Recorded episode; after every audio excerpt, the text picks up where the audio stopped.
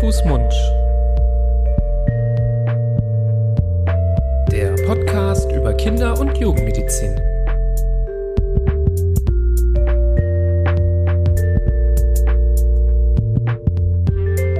So, ihr Lieben, herzlich willkommen zu einer neuen Folge von Hand, Mund, eurem Podcast zur Kinder- und Jugendmedizin. Hallo, lieber Florian. Hallo lieber Nibras, schön dich zu hören. Schön auch dich zu hören. Ähm, wir haben uns diese Woche ja entschieden, quasi kurzfristig ähm, noch eine Folge einzuschieben. Ähm, das merkt man vielleicht daran, dass wir ja mal nicht beieinander sitzen, sondern äh, tatsächlich über die Distanz miteinander sprechen.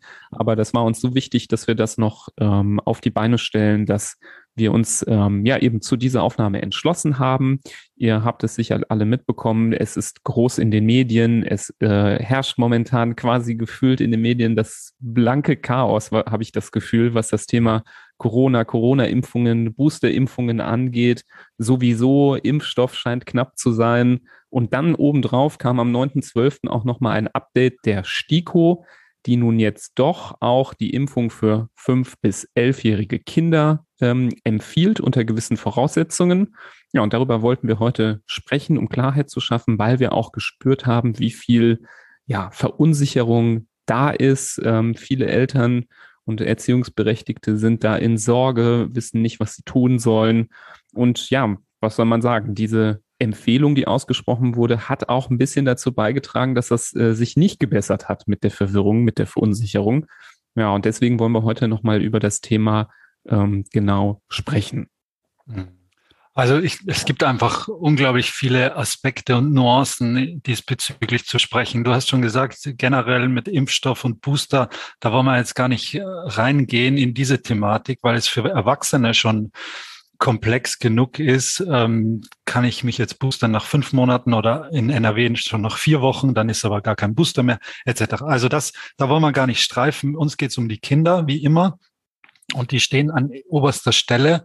Und mit jedem Kind, äh, um das es geht, geht es aber auch um die Erziehungsberechtigten. Und die Erziehungsberechtigten haben nun mal das Sagen, wenn es um medizinische Aspekte geht. Die Kinder haben ein absolutes Mitspracherecht in jedem Alter. Das sehen wir in der Klinik Tag ein, Tag aus. Wir haben bei unseren schlimmsten Erkrankungen, bei unseren ernstesten Erkrankungen haben wir die Pflicht, ein Kind mit einzubeziehen in die Aufklärung, in die Therapieentscheidung und das ab dem sechsten Lebensjahr. Das muss man sich wirklich auf der Zunge zergehen lassen. Es gibt für alle äh, Erkrankungen, die wir hier behandeln, behandeln gibt es altersentsprechende Aufklärungen. Und das beginnt, wie gesagt, schon im Grundschulalter. Und da ist es auch nicht weit hergeholt, dass natürlich auch, wenn es jetzt um die fünf bis elfjährigen geht, auch diese Kinder natürlich auch was mitzureden haben, wenn es um diese Impfung geht. Das werden wir gleich noch genauer besprechen. Da gibt es natürlich beide Wege auch wieder. Es gibt Kinder, die vielleicht sagen, ich möchte nicht geimpft werden. Und es gibt, und das ist eher meine Erfahrung in den letzten Tagen und Wochen, es gibt ganz viele Kinder, die wirklich darauf warten, mhm. ähm, selbst auch geimpft zu werden. Und ja. die Eltern, die müssen ein gewisses Maß an Flexibilität auch mitbringen. Es gibt nichts Schlechteres im Leben, als wenn man eine Meinung hat und von dieser Meinung nie wieder runtergeht. Über Tage, Wochen, Jahre. Das ist ein, ein, eine Einstellung, die einen nicht weiterbringt im Leben. Und Corona hat uns gezeigt, die letzten zwei Jahre, dass alles im Fluss ist. Wir bekommen immer wieder neue Erkenntnisse. Es gibt immer wieder neue Varianten, mit denen wir uns beschäftigen müssen. Plötzlich ist ein Impfstoff da, mit dem wir uns beschäftigen müssen. Dann kommt wieder eine Welle, auf die wir reagieren müssen. Und so ist es nur natürlich, dass sich jeder, der damit in Berührung kommt, auch weiterentwickelt und auch die Meinung entwickelt sich weiter. Und jemand, der vielleicht noch vor einem Jahr oder eineinhalb gesagt hat, Kinderimpfung bei Corona, das kommt auf gar keinen Fall in Frage. Seid ihr verrückt? dass da alle anderen müssen geimpft werden, aber nur die Kinder nicht. Das ist, da bricht einem kein Zacken aus der Krone. Und da kann man auch dazu stehen, wenn sich jetzt diese Meinung ändert und wenn sich diese Ansicht ändert. Und das ist meine, neben dem ganzen medizinischen Aspekt, ist das meine Hauptbotschaft heute, dass man durchaus bereit sein soll, mit der Zeit sich so weiterzuentwickeln und auch die Meinung weiterzuentwickeln und dass es okay ist, dass man vielleicht vor ein paar Wochen oder Monaten noch eine andere Meinung hatte und dass man sich nicht schämen braucht, wenn man jetzt anders dazu steht. Mhm. Ja, das ist eine gute, äh, gute Ansprache jetzt zu Beginn, dass man äh, versuchen sollte, natürlich, ich glaube, der Schlüssel ist natürlich ähm, Emotionen im Bezug auf so wissenschaftliche Themen auf ein Minimum zu reduzieren, sondern sich mehr an die, an die Fakten zu halten und die Zahlen, weil es ja eben einfach eine neue Situation ist, wo man noch lernt. Und ja, so, so, so geben wir das auch zu, dass wir auch über die Zeit überlegt haben und ähm, unser Meinungsbild sich Ganz auch genau. verändert hat. Und äh, vielleicht nähern wir uns dem Thema erstmal dadurch, dass wir jetzt nochmal durchgehen, was denn ähm, genau am 9. Dezember empfohlen wurde von der STIKO, ähm, nämlich dass eben diese, ähm, diese Impfung empfohlen wird, nämlich nur aber auch mit dem BioNTech Comirnaty-Impfstoff, also das nochmal als wichtiger Hinweis.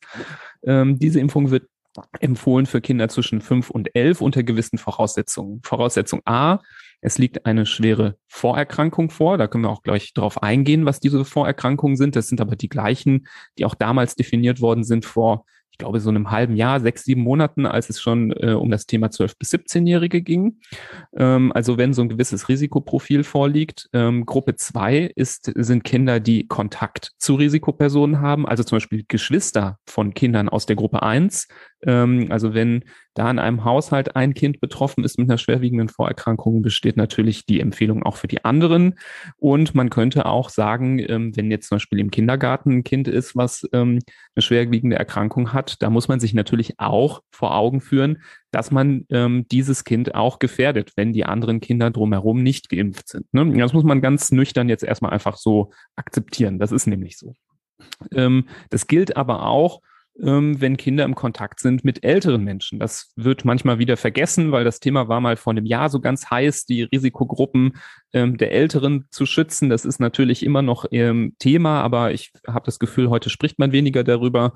Aber wenn Kinder Oma und Opa gerade jetzt so an Weihnachten äh, doch besuchen, dann ist es einfach sicherer für die Großeltern, wenn die Kinder auch geimpft sind. Das ist auch erstmal so ein ähm, Fakt, den man, äh, denke ich mal, nicht verneinen kann, sondern das ist einfach so. Ne? Ähm, und der dritte, und die dritte Gruppe oder die dritte Empfehlung, und das ist das, wo, glaube ich, so ein bisschen drüber gestritten wird und wo wir jetzt auch, denke ich mal, sagen, dass es vielleicht so ein bisschen unglücklich ist, dass gesagt wurde, ja, und dann darüber hinaus kann man es jedem Kind noch empfehlen, wo ein individueller Wunsch von Seiten der Eltern und des Kindes, also da ist, glaube ich, auch bewusst das Wort und gewählt worden, ne? also nicht Kinder äh, oder Eltern, sondern ähm, und, ne? dass das einvernehmlich entschieden wird. Ähm, und in dieser äh, zusammen, also in diesem Zusammenhang, ähm, glaube ich, ist viel Verwirrung entstanden, weil viele, glaube ich, das Gefühl hatten, ja, was heißt denn jetzt individueller Wunsch von Eltern und Kind? Wird uns jetzt die Verantwortung wieder zurückgegeben? Ähm, so, dann, das heißt, wir entscheiden schon wieder.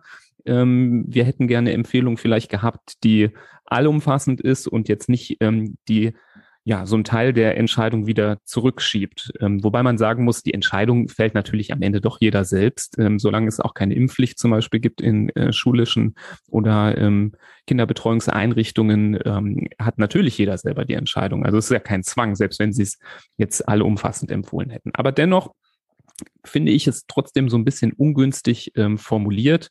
Sie würden es natürlich niemals so reinschreiben, wenn es ähm, ernsthafte Bedenken gäbe bezüglich dieser Impfung. Das ist schon mal klar. Wir haben hier so oft betont, dass die STIKO eine sehr konservative, ja, äh, ein konservatives Gremium ist, das wirklich sehr, sehr lange wartet, bis man genug sagen kann, um eine Empfehlung auszusprechen. Die individuelle, vollständige Empfehlung, die ist, denke ich mal, ausgeblieben, weil natürlich ähm, die Zulassungen für die Kinderimpfungen dann doch relativ schnell gekommen sind. In USA war es eine, äh, fiel das auch unter Notfallzulassungen.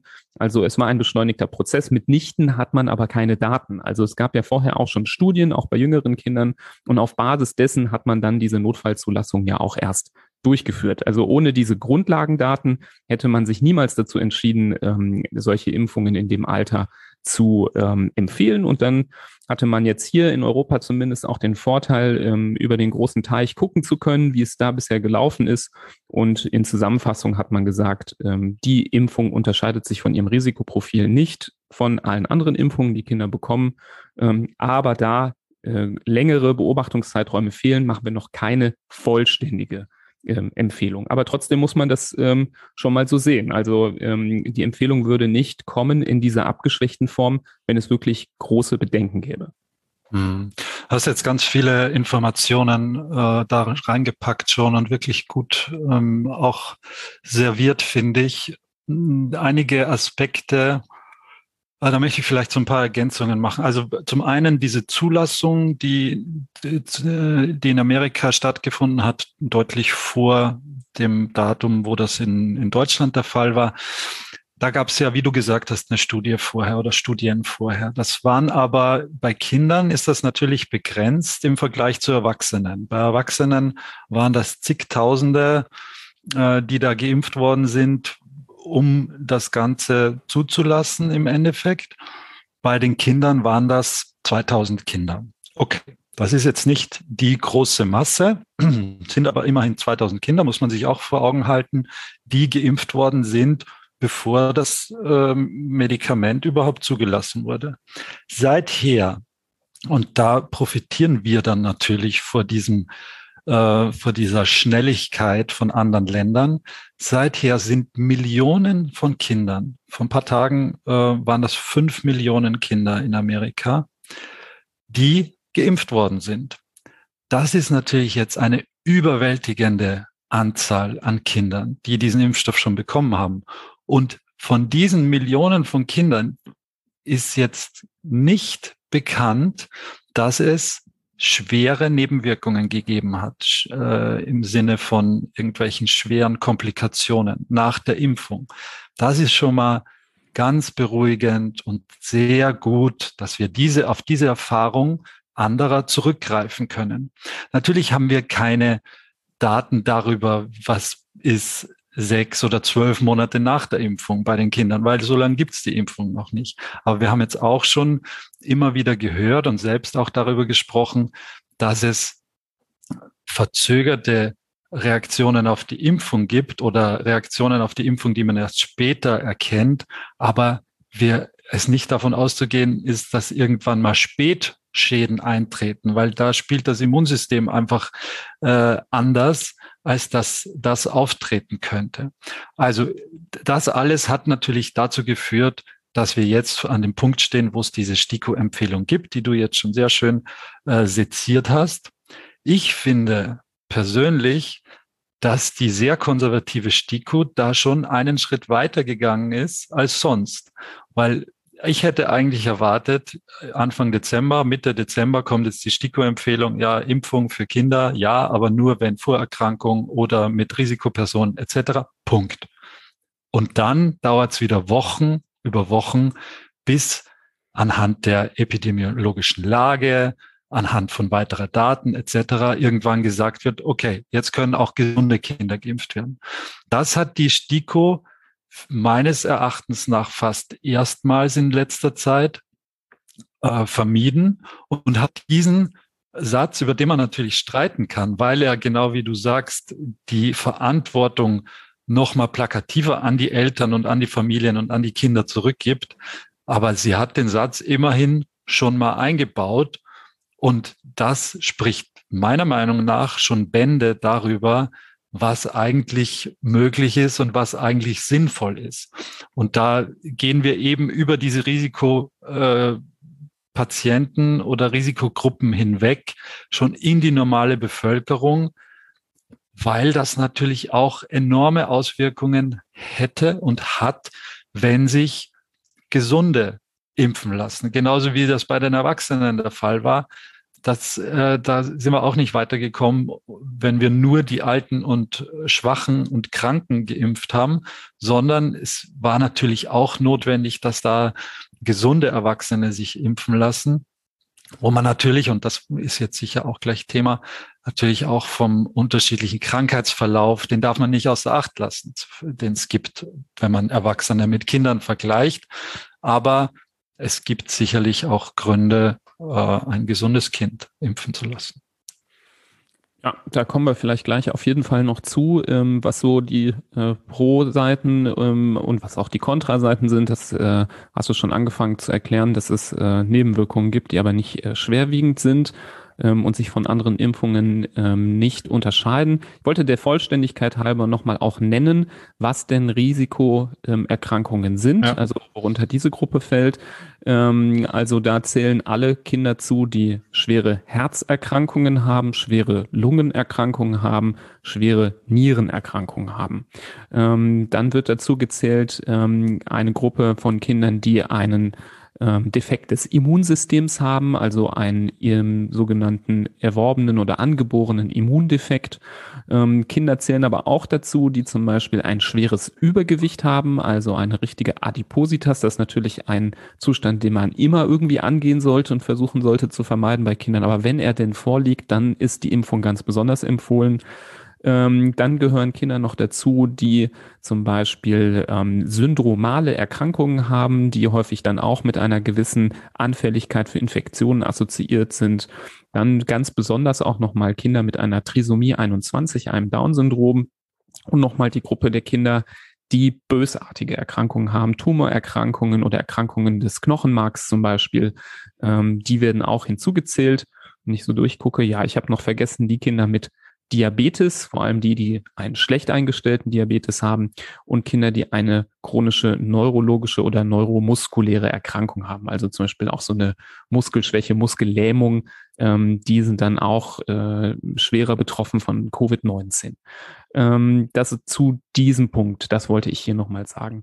Mhm. Ähm, ich wollte das nochmal unterstreichen, auch was du gesagt hast. Danke, dass du das nochmal so hervorgehoben hast. Das fand ich jetzt auch sehr wichtig, dass ähm, es wirklich ein äh, ja doch mutiger Schritt ist von der sonst so konservativen STIKO ähm, ja eben doch diesen dritten äh, Paragraphen, eben diese dritte Empfehlung ähm, auf individuellen Wunsch mit reinzunehmen. Ähm, das ist ja immer die Frage, von welcher Seite äh, beleuchtet man das Ganze. Ähm, und ich wollte auch nochmal darauf eingehen, dass es mir so wichtig ist zu betonen, dass auch Kinder sich eine solche Impfung durchaus wünschen können. Also ähm, wir haben auch so ein bisschen hier und da mal Gegenwind bekommen, als wir schon mal auf äh, Social Media über das Thema angefangen haben zu sprechen, dass doch Kinder nicht in der Lage seien, sowas zu mitzuentscheiden. Das wäre einzig und allein Entscheidung der Eltern. Und ich finde das eigentlich nicht äh, gerecht. Also auch Kinder, ähm, gerade im Grundschulalter, sind durchaus reflektiert genug, sich eine solche Impfung herbeizuwünschen. Denn sie müssen ja auch mit den ganzen anderen Konsequenzen klarkommen, sie verstehen und damit leben. Also auch ein Kind, äh, was kleiner ist, hat ja auch mittlerweile verstanden, wieso es denn regelmäßig Abstriche braucht. Die wissen äh, richtig, richtig gut Bescheid über irgendwelche Pool-Tests und PCRs. Also die haben das schon besser durchblickt, als äh, wir uns das manchmal so denken. Und ähm, gerade wenn man daran denkt, dass äh, wir in der Klinik verpflichtet sind, Kinder auch in jungen Jahren äh, richtig gut aufzuklären und in Entscheidungen mit einzubeziehen, dann finde ich es eigentlich schon fast vermessen zu sagen, nee, also in diesem Aspekt, da entscheiden nur die Eltern, das Kind hat nichts zu melden. Und wir ignorieren zum Beispiel den ausdrücklichen Wunsch eines Kindes, ähm, eine Impfung zu bekommen. Und auf der anderen Seite finde ich auch das Argument so ein bisschen unlogisch, wenn man sagt, ach, Kinder können, äh, können das nicht ganz, ähm, können das nicht ganz verstehen, deswegen dürfen die das nicht entscheiden, deswegen entscheiden das die Eltern, ähm, die aber zum Beispiel wiederum die Empfehlung von ja, Virologen oder Immunologen äh, oder einer, einem Gremium wie der STIKO wiederum ja auch äh, ignorieren. Ne? Also ich weiß nicht, ob das Argument jetzt so rüberkommt, wie ich das meine, aber ähm, wenn, wenn man sagt, ein Kind ist nicht in der Lage, ähm, das richtig zu überblicken, frage ich mich, kann jemand, der zum Beispiel ähm, nicht sich auskennt mit dem Immunsystem, ähm, nicht aus einem medizinischen Bereich kommt, da seinem Kind be äh, etwas Besseres empfehlen als zum Beispiel ein Gremium wie die STIKO. Das finde ich, muss man sich auch nochmal fragen, ob das nicht auch ähm, eine Sache ist, ähm, die in so eine Entscheidungsfindung mit reinkommt. Also ich will niemanden jetzt quasi diskreditieren und sagen, ihr habt davon keine Ahnung, aber ich ähm, finde es trotzdem wichtig, dass man nochmal betont, dass ähm, solche Gremien ähm, ja gespickt sind mit Leuten, die absolute Experten sind in diesen Bereichen, in ähm, Infektiologie, in äh, Kinderheilkunde und dort wirklich sich äh, den äh, das, das Wissen, was sie angeeignet haben, anwenden, um sich dann den Kopf komplett zu zerbrechen, ob es denn empfohlen werden kann oder nicht. Und was da unten dann rauskommt als Empfehlung, da ist wirklich maximale Expertise drin. Und will man diese Expertise wirklich übergehen, um seinem Kind, was sich vielleicht sogar die Impfung wünscht, ähm, das dann doch vorzuenthalten, weil man einer anderen Meinung ist. Das finde ich immer auch ein bisschen schwierig. Aber das ist nur so ein Denkanstoß. Jeder ist natürlich äh, frei in seinem Willen. Das ist ganz, ganz wichtig, das äh, zu betonen. Aber ich finde es auch wichtig, dass man Empfehlungen wirklich, wirklich ernst nimmt und sich dem, dem bewusst ist, wenn man sich dagegen entscheidet. Ja, auf jeden Fall. Absolut. Es gibt da so einen schönen Flowchart, den habe ich gestern gesehen. Ich glaube, der ist sogar auf der Seite vom RKI ähm, der so als Entscheidungshilfe dienen soll, ob man jetzt sein Kind äh, möglicherweise impfen soll oder nicht. Ähm, und das, also es beginnt oben, okay, du überlegst, dein Kind impfen zu lassen. Und dann teilt sich eben, äh, gibt es immer wieder Aspekte, äh, trifft das zu, ja, nein, wenn ja, dann geht's in der Spalte weiter, wenn nein, dann geht's in der Spalte weiter und es führt dann am Ende zu den Ergebnissen, entweder ja, äh, lass dein Kind impfen oder bilde dich noch weiter, äh, hol vielleicht noch eine Meinung ein oder, oder lies noch mal nach, was auch immer. Und die erste Abzweigung ganz oben, die da an den Rand hinausführt, da lautet die Frage, glaubst du an die Erkenntnisse der Wissenschaft? Und wenn diese Frage mit Nein beantwortet wird, dann endet sofort die ganze Fragestellung und dann ist das Ergebnis, okay, du lässt dein Kind nicht impfen und du, das Ergebnis ist einfach der, der Zweifel beziehungsweise das Nicht-Glauben an die Erkenntnisse der Wissenschaft, die uns dorthin gebracht haben, wo wir sind in unserem modernen Leben. Das muss man ja auch sagen, dass wir eine, wenn es jetzt um unsere Lebenserwartung geht, wenn es um unsere Medikamente geht, die uns, ohne dass wir es merken, in schweren Erkrankungen das, das Leben einfach retten. Äh, sei es jetzt mit Antibiotika bei bakteriellen Infektionen. Natürlich sagt jeder, oh nee, ich vertrage das Antibiotikum nicht, das muss ich aber jetzt nehmen wegen einer, was weiß ich, ambulant erworbenen Lungenentzündung zum Beispiel.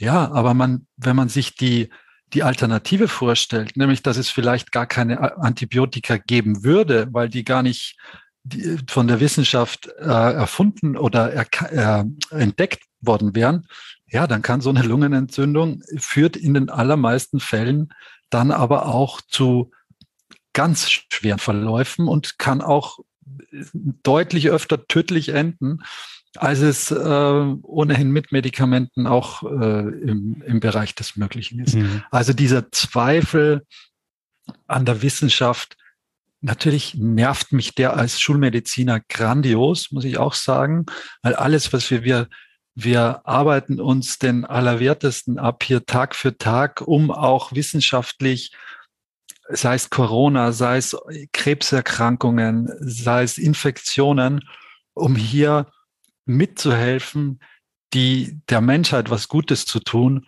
Und wenn dann jemand kommt und, und glaubt, der weiß es besser, weil er vielleicht irgendeinen Telegram-Messenger äh, abonniert hat oder irgendwas, irgendeine Schwurblerei im Internet gelesen hat, ja, dann, dann können wir das an der Stelle auch beenden, weil ja, dann äh, ist das meiner Meinung nach äh, substanzlos. Wenn es natürlich dann um die Kinder geht, dann müssen wir uns wieder mehr reinhängen, weil die, für die fühlen wir uns als Kinderärzte natürlich auch verantwortlich zusätzlich. Und darum wollen wir heute, glaube ich, auch so ein bisschen darüber sprechen, was könnten denn Beweggründe sein, mein gesundes Kind impfen zu lassen, wenn das zwischen fünf und elf Lebensjahren ist. Mhm. Und einen wichtigen Aspekt hast du schon gesagt, die Kinder bekommen natürlich, die sind ja weder blind noch doof. Natürlich haben die in den letzten zwei Jahren mitbekommen, was mit ihnen passiert und was mit ihnen geschieht durch diese Pandemie, dass sie jeden Tag in der Schule einen Mundschutz tragen müssen, dass sie zweimal die Woche äh, irgendeinen Lolli-Test oder Stäbchentest oder irgendwas in die Nase gesteckt bekommen, um Corona zu, zu äh, entdecken oder eben auszuschließen. Die Erwachsenen haben alle Masken auf. Man kann nicht mehr äh, so, es gibt viele Freizeiteinrichtungen nicht mehr, die es natürlich früher gegeben hat oder mit ganz anderen Auflagen. Also sie sind auch schwerst beschränkt und über die Folgen für die Kinder haben wir jetzt schon öfters gesprochen und die werden, das wird von Woche zu Woche und Monat zu Monat eigentlich schlimmer, was man entdeckt und wo man draufkommt, wie schwer die Folgen sind, vor allem die psychische Belastung für die Kinder. Und da sind auch die Fünfjährigen schon betroffen und da sind die Neunjährigen betroffen. Also da gilt es auch zu überlegen, wie kann man den Kindern vielleicht kurzfristig, aber auch mittelfristig da weiterhelfen, dass diese Beschränkungen des alltäglichen Lebens und diese psychische Belastung, dass die ähm, reduziert wird. Und ich glaube, dafür, wenn das in Aussicht steht, dann lohnt sich auf jeden Fall auch die Impfung bei einem gesunden Kind, das vielleicht nicht das Risiko hat, schwerst an einer Corona-Infektion zu erkranken. Und es ist ja so, dass es nur in ganz seltenen Fällen schwere Komplikationen gibt. Aber die gibt's, das muss man auch sagen. Es gibt Kinder, die versterben ja. an Corona. Ja. Es gibt Kinder, die versterben an äh, einem überschießenden, einer überschießenden Immunreaktion. Ich glaube, ich muss jetzt mal reingrätschen, Florian. Du bist äh, Feuer Mach. und Flamme gerade, ja. aber trotzdem, ich muss noch mal hier ein, zwei, bevor ich, sonst vergesse ich alle Sachen, die ich gerade sagen wollte, weil es zu viele sind. Mach ne. Ähm, also ich wollte jetzt an der Stelle auch noch mal sagen, ähm, dass mir auch wichtig ist, noch mal zu betonen, das ist ja auch, dass viele zu Recht auch verwirrt sind, ne? also von Seiten der Eltern. Und ich, mir ist auch wichtig zu sagen, dass wir nicht denken, dass entweder die gehörigen Wissenschaftsfans gibt, die sowieso alles machen, was die Wissenschaft empfiehlt, und auf der anderen Seite Telegram äh, Telegram-Gruppen, äh, Verschwörungsangehörige äh, oder Schwurbler oder was man auch immer sagen möchte, weil ich glaube, es gibt auch einfach eine sehr, sehr große Gruppe, die dazwischen liegt. Und wenn selbst einer der STIKO-Mitglieder noch vor ein paar Wochen sagt, also ach ja, ich glaube, ich würde meine Kinder auch nicht impfen lassen, ähm, dann ist das massiv verunsichernd. Und das ist wirklich, wirklich echt, ähm, ich kann das absolut nachvollziehen, dass man dann da steht und denkt, äh, ja, was, was denn jetzt? Also ihr macht mich wahnsinnig äh, mit eurem Hin und Her. Und da muss man, wie gesagt, nochmal betonen, gewisse, gewisse Dinge sind ähm, einfach auch im Wandel der Zeit. Und selbst jemand, der ähm, bei der STIKO sitzt, kann auch mal seine Meinung nochmal korrigieren oder verbessern zu einem Thema. Ähm, und deswegen gibt es eben Gremien und nicht einzelne Personen, die entscheiden. Weil das ist häufig dieser, es gibt so einen, äh, es gibt so einen, ähm, so einen ähm, Bias, so eine Verfälschung, ähm, ein Fehler, der entstehen kann, wenn man ähm, zum Beispiel die Meinung einer ganzen äh, Gemeinschaft, eines Gremiums, einer, ähm, einer Wissenschaftsvereinigung zum Beispiel ähm, gegenüberstellt von einer Person. Dann sieht das äh, vor dem Auge des Betrachters häufig aus, als wäre das eins gegen eins, als würde man quasi zwei Meinungen haben, die sich aufwiegen, aber man vergisst, dass auf der einen Seite wirklich ähm, ein Konsens besteht ähm, wissenschaftlicher Natur und auf der anderen Seite nur eine Person steht, die was anderes sagt. Also das muss man nochmal betonen, dass es, ähm, dass man das mit Vorsicht genießen soll. Aber ich wollte ein bisschen auch die Eltern in Schutz nehmen, die ich dazwischen sehe, die eben äh, wahrscheinlich der Wissenschaft doch vertrauen und auch gerade Impfungen äh, bisher wahrscheinlich alle Impfungen gemacht haben, auch bei ihren Kindern, nur bei dieser jetzt einfach sehr verunsichert sind aufgrund ähm, ja der allgemeinen Stimmung in den Medien, die wirklich sehr sehr schwierig ist, ähm, ja runterzukochen. Man merkt ja auch hier bei uns beiden, dass hier viele Emotionen drin sind und äh, wir vielleicht auch ein bisschen angeregter diskutieren, als wir das in anderen Folgen machen. Aber deswegen auch wichtig, ähm, da nochmal Struktur reinzubringen. Und ähm, deswegen lass uns jetzt nochmal auf die Sachen kommen, die wir als Vorteile sehen einer solchen Impfung. Ähm, man muss natürlich nochmal sagen, und das hat auch nochmal die DGKJ, die Deutsche Gesellschaft für Kinder- und Jugendmedizin, gesagt, trotz aller Diskussionen um Impfungen, es bleibt dabei, dass Kinder durch eine Corona-Infektion in den allermeisten Fällen nicht schwer krank wird, meistens nur einen ganz milden Verlauf hat, viele, viele ähm, einen asymptomatischen Verlauf haben ähm, und dass ähm, für die meisten eben es keine Gefahr durch diese ähm, Erkrankung gibt. Und ähm, auf der anderen Seite muss man auch sagen, gibt es aber auch die Erfahrung, dass das reine ja, Durchseuchen der Bevölkerung auch nicht ganz äh, hilfreich zu sein scheint. Ne? Man hat ja vor, wir haben ja früher immer gesagt, ach ja, wenn die Kinder nicht so schwer krank sind, dann reicht es ja, wenn die einfach den Infekt bekommen. Wieso sollen wir die denn eigentlich impfen? Ähm, und da äh, muss man sagen, der Blick, den wir jetzt in den letzten Wochen wieder nach Südafrika gerichtet haben mit dieser Omikron-Variante, hat gezeigt, dass in einem Land, wo wenig geimpft wurde, aber äh, ein Riesenteil der Bevölkerung Corona schon hatte, dass aus dieser Gesellschaft äh, der eigentlich Durchseuchten eine neue Vari Variante entstanden ist. Und das zeigt eben, dass das nicht ausreicht, um ähm, ja so eine Pandemie zu beenden ähm, und das Ganze zu besiegen. Im Gegenteil, so eine Durchseuchung führt dazu, dass so eine vorteilhafte Variante, die sich äh, durchsetzt gegen andere Varianten, vielleicht sogar eher zum Vorschein kommt. Und der Vorteil von Impfungen ist einfach, dass man dem dann quasi ja vorwegkommen kann und gar nicht erst diese Infektion, diese Ausbreitung im Immunsystem ähm, überhaupt zulässt. Ähm, diese beiden Sachen gegenübergestellt ähm, muss man schon im Hinterkopf haben, wenn man jetzt über die Folgen für Kinder spricht. In Deutschland gibt es, glaube ich, bisher nur circa zweieinhalbtausend Fälle von Kindern, die überhaupt stationär aufgenommen wurden, werden mussten mit Corona. Und es gibt ungefähr 490, war jetzt die letzte Zahl. Ich hatte es ähm, eben extra nochmal rausgesucht auf der Seite der Deutschen Gesellschaft für Pädiatrische Infektiologie, äh, Infektiologie DGPI. Ähm, das sind 481 Fälle von diesem sogenannten PIMS oder wie es auch genannt wird, ähm, MIS-C. Das ist diese überschießende Immunreaktion, ähm, die manchmal bei Kindern infolge einer Coronavirus-Infektion entstehen kann. Also MIS-C auf Englisch Multisystem Inflammatory Syndrome in Children oder PIMS, das wird halt in Deutschland mehr benutzt, das Wort Pediatric Inflammatory Multisystem Syndrome. Und bei diesem, bei dieser überschießenden Immunreaktion da gibt es verschiedene Symptome, die auftreten können, ähm, die aber schwerwiegend sein können. Mit hohem Fieber, mit ähm, Blutdruckproblemen bis hin zu äh, richtigen Blutdruckabfall, Bewusstlosigkeit und Schock. Also das muss man schon sagen. Das ist nämlich auch leider ein häufiger Grund, wieso dann Kinder auch intensivmedizinisch behandelt werden müssen. Ähm, Herzmuskelentzündungen und Herzschwäche können auch dazu kommen. Natürlich auch eine Infektion der Lunge mit starkem Husten und Luftnot.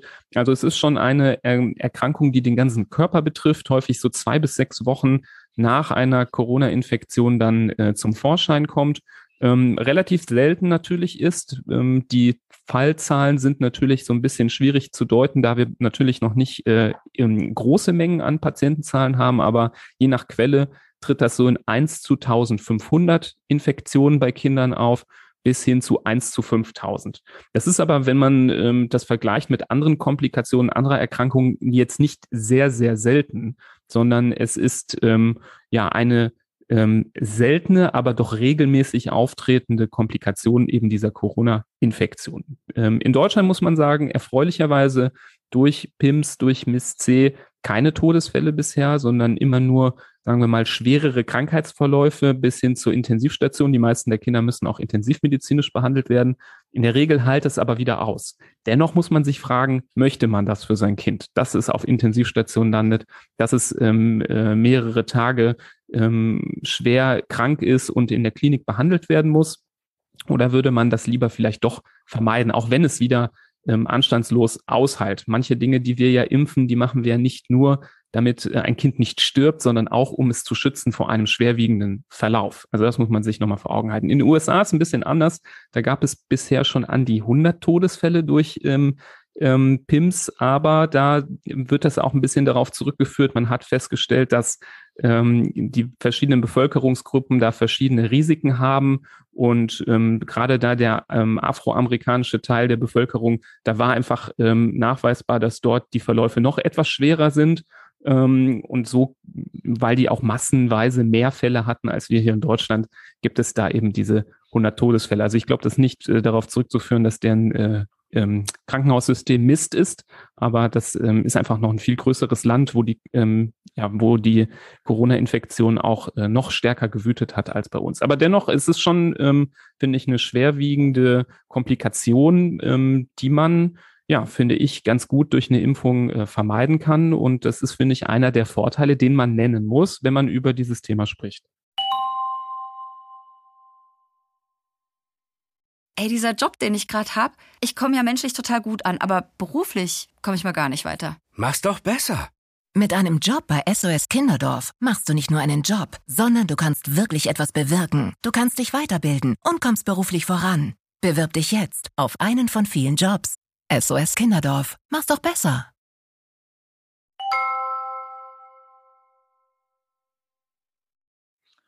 Ja, und was man auch sagen muss, ist, das Auftreten von so einer schweren Komplikation wie dem PIMS, das kann auch in der Folge einer asymptomatischen Corona-Infektion sein. Also es kann sein, dass das Kind eine Corona, ähm, sich mit Corona angesteckt hat und fast keine Symptome ausbildet, vielleicht ein bisschen Schnupfen, gar nicht viel krank ist und man vielleicht denkt, ach gut, äh, hat er sich angesteckt, aber ist nicht schwer krank geworden, kann aber sehr wohl Wochen später zu einem ganz schweren Verlauf führen.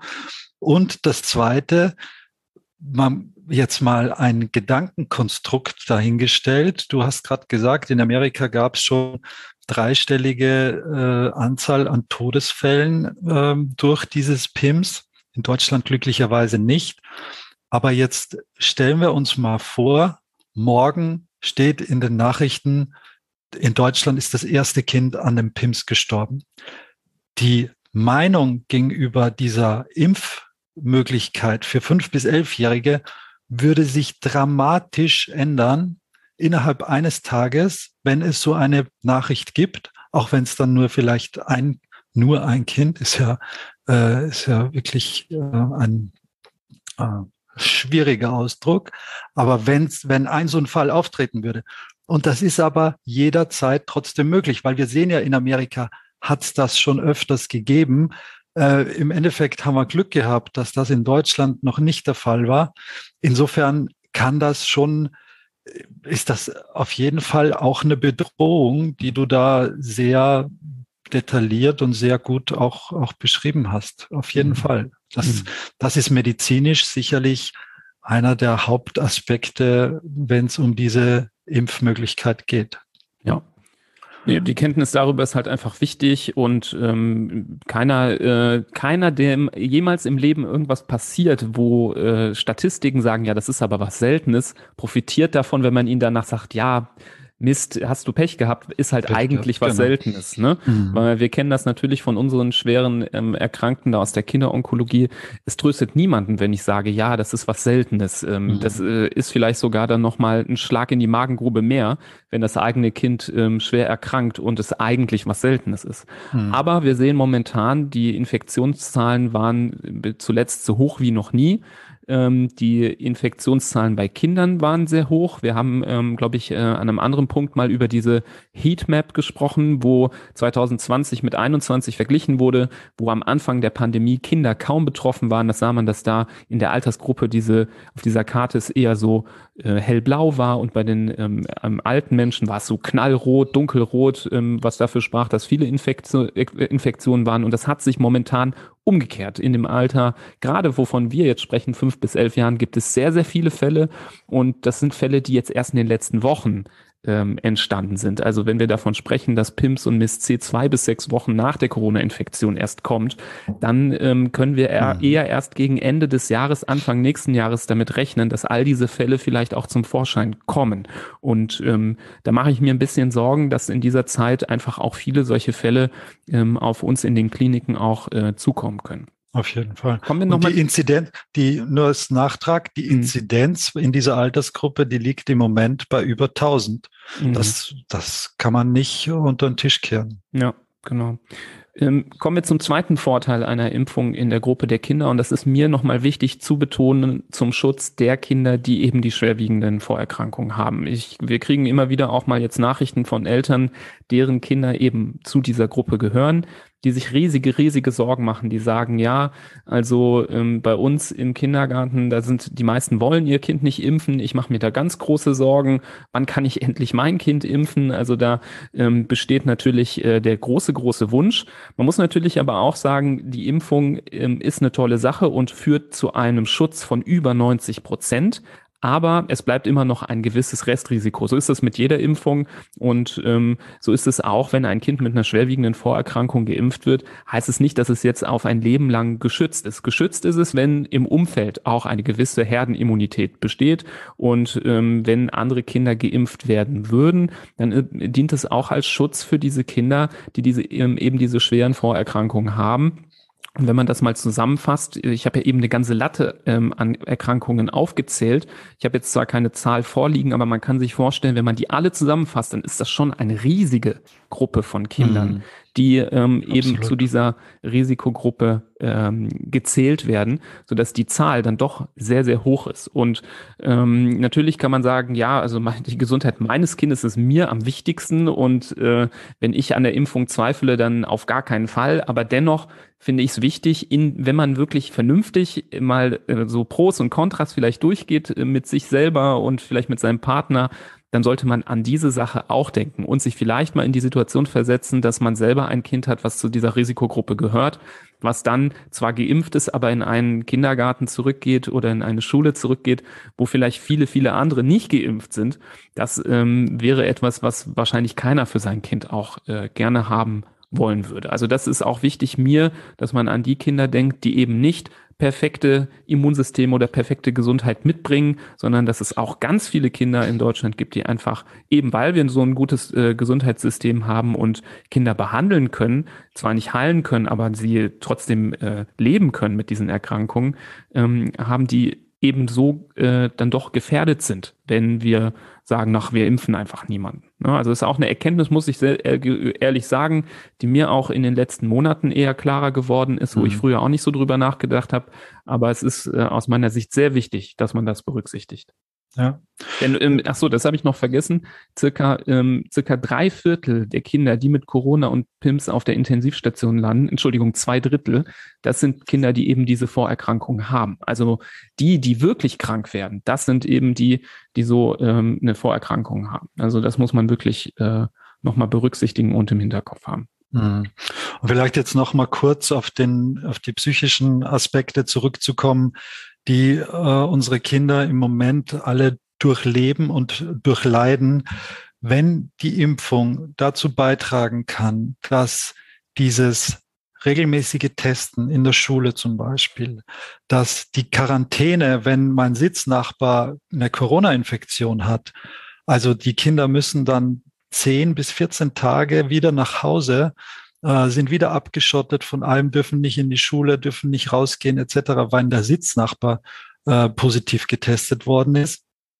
Die Maskenpflicht etc. Wenn das alles durch eine Impfung der Kinder mittelfristig äh, wegzukriegen ist, das, das ist nichts, was wir jetzt bis Weihnachten schaffen und auch nicht im Januar natürlich. Aber wenn im Frühjahr vielleicht diese Maßnahmen deutlich gelockert werden können für Geimpfte, dann ist das auf jeden Fall auch ein Aspekt, den man mit beachten muss und wo man sich überlegen muss, ob man dem Kind damit nicht eigentlich einen Riesengefallen tut bei einer Impfung, die nachgewiesenermaßen, nach allem, was wir im Moment wissen, sehr gut verträglich ist, sehr gut wirksam ist. Das kommt ja noch da, dazu. Es hilft ja nichts, wenn was gut verträglich ist und dann hilft es keinem oder nur ganz wenigen. Der Schutz ist wir sprechen von über 90 Prozent, die, die daraus äh, geschützt hervorgehen nach einer zweiten Impfung mit äh, einem ganz niedrigen Risikoprofil. Und wenn ich das schaffe, meinen Kindern dadurch zu ersparen, ja, dann ähm, ist das auch nochmal ein Aspekt neben dem ganzen medizinischen, das du jetzt äh, auch genannt hast, mhm. wo man sagen muss, das, äh, das wird sich schon lohnen. Ja, es ist aus meiner Sicht echt ein bisschen tragisch, dass wieder mal, wie es auch bei Erwachsenen viel passiert, psychische Probleme ähm, nicht gleichgesetzt werden ja. mit organischen ähm, Erkrankungen. Ja. Also das ist wirklich. Ähm, Aber es einfach nicht so greifbar ist. Und wir sehen ja auch die Auswirkungen. Natürlich sehen die Spezialkliniken die Auswirkungen im Moment schon, aber die Statistiken und die wirklich wo uns wirklich die, der Mund offen stehen bleiben wird, das werden wir erst in Monaten bis Jahren sehen, was, was hier mit den Kindern passiert ist. Mhm. Genau, aber es gibt ja jetzt schon natürlich auch äh, Daten, die belegen, und das ist wirklich mal was, wo, äh, was man ja gegenüberhalten kann. Also manche sagen, ja, also mir fehlen hier noch äh, Erkenntnisse, ähm, was denn passiert, wenn man mein kind, wenn man das Kind impft, gibt es da nach ein oder zwei Jahren irgendwas, was äh, noch passieren könnte. Auf der anderen Seite haben wir schon die Daten, was passiert, wenn eben Kinder unter so einer Pandemie leiden dass ähm, psychische Erkrankungen zunehmen, dass ähm, Bewegungsmangel eintritt, Ernährungsprobleme eintreten, Übergewicht eintritt, ähm, aber vor allem eben auch die psychischen Folgen. Ähm, das ist bewiesen, das ist schon lange mit Zahlen untermauert und ähm, da möchte man sich nicht ausmalen, ähm, wohin das noch führen würde. und man äh, darf jetzt nicht denken, ach ja, letztes Jahr hatten wir diesen super langen Lockdown, das ist ja dieses Jahr viel weniger schlimm, deswegen betrifft es uns dann nicht. Ähm, Im Gegenteil, die Berichte, dass die psych äh, psychischen äh, Erkrankungen zunehmen, dass die Kinderpsychiatrien volllaufen, dass die ähm, ähm, ähm, ähm, Psychotherapeuten für Kinder kaum noch Termine haben, die kommen jetzt gerade. Also wir haben jetzt momentan, da braucht man nur einmal durchzuschauen ähm, ähm, im Internet, was es so an News gibt. Aus verschiedensten Bundesländern melden sich Kinderpsychiatrien und sagen, wir haben, bei uns ist der Laden voll. Wir haben einen enormen Anstieg festgestellt und es gibt momentan keine Besserung, die in Sicht ist. Und ähm, auch wenn Leute das nicht mögen, dass man äh, sagt, naja, zur Verbesserung der psychischen Situation eine Impfung anzuführen, die ja nicht unmittelbar zusammenhängt mit der psychiatrischen Problematik, ist es aus meiner Sicht dennoch etwas, was man nicht ähm, außer Acht lassen darf. Also wenn man sein Kind quasi immer wieder wie ein Fähnchen im Winde ähm, äh, dem überlässt, dieser Pandemie und seiner Auswirkungen und sagt, nee, ich impfe aber trotzdem nicht und damit die Chance vielleicht entgeht, ein bisschen Normalität reinzubringen in diese Population der Kinder, ähm, dann ist es, finde ich, auch eine sehr krasse Entscheidung, ähm, die wirklich ähm, ja, äh, psychische Probleme einfach nicht äh, ernst nimmt. Also das finde ich ganz wichtig, dass man das nochmal ähm, betont, weil das ist wirklich ein Unding, was durch die Medizin äh, hinweg geht, aber das auch viele Leute in der Arbeitswelt betrifft. Ähm, das ist nochmal ein ganz anderes Thema, dass ähm, wenn man sich krank meldet, weil man irgendwie operiert wird, dann ähm, sagen alle ja klar, gute Besserung und wenn sich jemand krank meldet, weil er irgendwie ähm, einen Nervenzusammenbruch hat oder eine psychische Erkrankung hat, dann ähm, wird das ganz, ganz anders gewertet und das ist was ganz Schlimmes, finde ich. Absolut. Ich glaube, ich glaube, das sind ganz viele Aspekte, die man hier hoffentlich mitnehmen kann, die einen vielleicht zum Nachdenken anregen, vielleicht auch in dem schon bestärken, was man, was man sich ohnehin gedacht hat oder zurechtgelegt hat. Ähm, aber ich glaube, es war wichtig, das einmal kompakt und halbwegs komprimiert da jetzt nochmal zum Besten zu geben und zusammenzufassen, wie der aktuelle Stand ist. Ich glaube, es überle überlegen wirklich ganz, ganz viele Menschen hin und her, soll ich, soll ich nicht, ist es übergriffig, ist es übervorsichtig, ist es höchste Zeit, was auch immer. Hm. Und ich hoffe, da haben wir ein bisschen, bisschen beigetragen dazu, eine wissenschaftlich fundierte und medizinisch belegte, aber auch die Psyche nicht außer Acht lassende Meinung hier zu vertreten. Ja, ich hoffe wirklich, dass äh, viele von dieser Folge profitieren, dass sie vielleicht ein besseres Gefühl haben äh, oder in ihrer Entscheidung gestärkt werden. Leitet die Folge vielleicht auch gerne weiter an andere Eltern, die eben in einer ähnlichen Situation sich befinden und ähm, sich nicht sicher sind. Ich denke auch, dass diese Folge, wenn man jetzt äh, vollkommen Anti-Einstellung hat, natürlich nicht dazu führen wird, dass man seine Meinung komplett ändert. Ähm, ich würde es natürlich hoffen. Ähm, dennoch äh, wäre es mir wichtig, dass man, ähm, auch wenn man zwischendurch denkt, äh, ja, hier den Punkt sehe ich anders, dass man es versucht, ähm, mit äh, so wenig Emotionen wie möglich einmal zu betrachten, durchzuhören, alle Aspekte vielleicht auch mal auf dem Blatt äh, Papier aufzuschreiben. Also ich finde es auch immer äh, sehr wichtig, gerade wenn man emotionale Diskussionen führt, ähm, hilft es, äh, Dinge auch wirklich mal hinzuschreiben auf dem Blatt Papier und nicht nur im Kopf äh, das hin und her zu äh, jonglieren, weil dann vielleicht doch auffällt, oh, auf der Pro-Seite stehen mittlerweile sieben, acht Punkte und auf der Contra steht nur einer. Ähm, streng genommen, wenn man Pro-Kontralisten äh, dann gerne hat und ernst nimmt, ähm, dann ist vielleicht die Entscheidung dadurch dann doch etwas leichter. Also ähm, setzt euch vielleicht hin, schreibt die Gedanken mal auf. Wenn es Feedback gibt, lasst es uns auch wissen. Wir freuen uns darüber. Ja, und ansonsten ähm, in dieser crazy Zeit wünschen wir euch alles Gute, kommt gut durch die Zeit und wir hören uns bei der nächsten Folge von Hand, Fuß, Mund. Bis dann.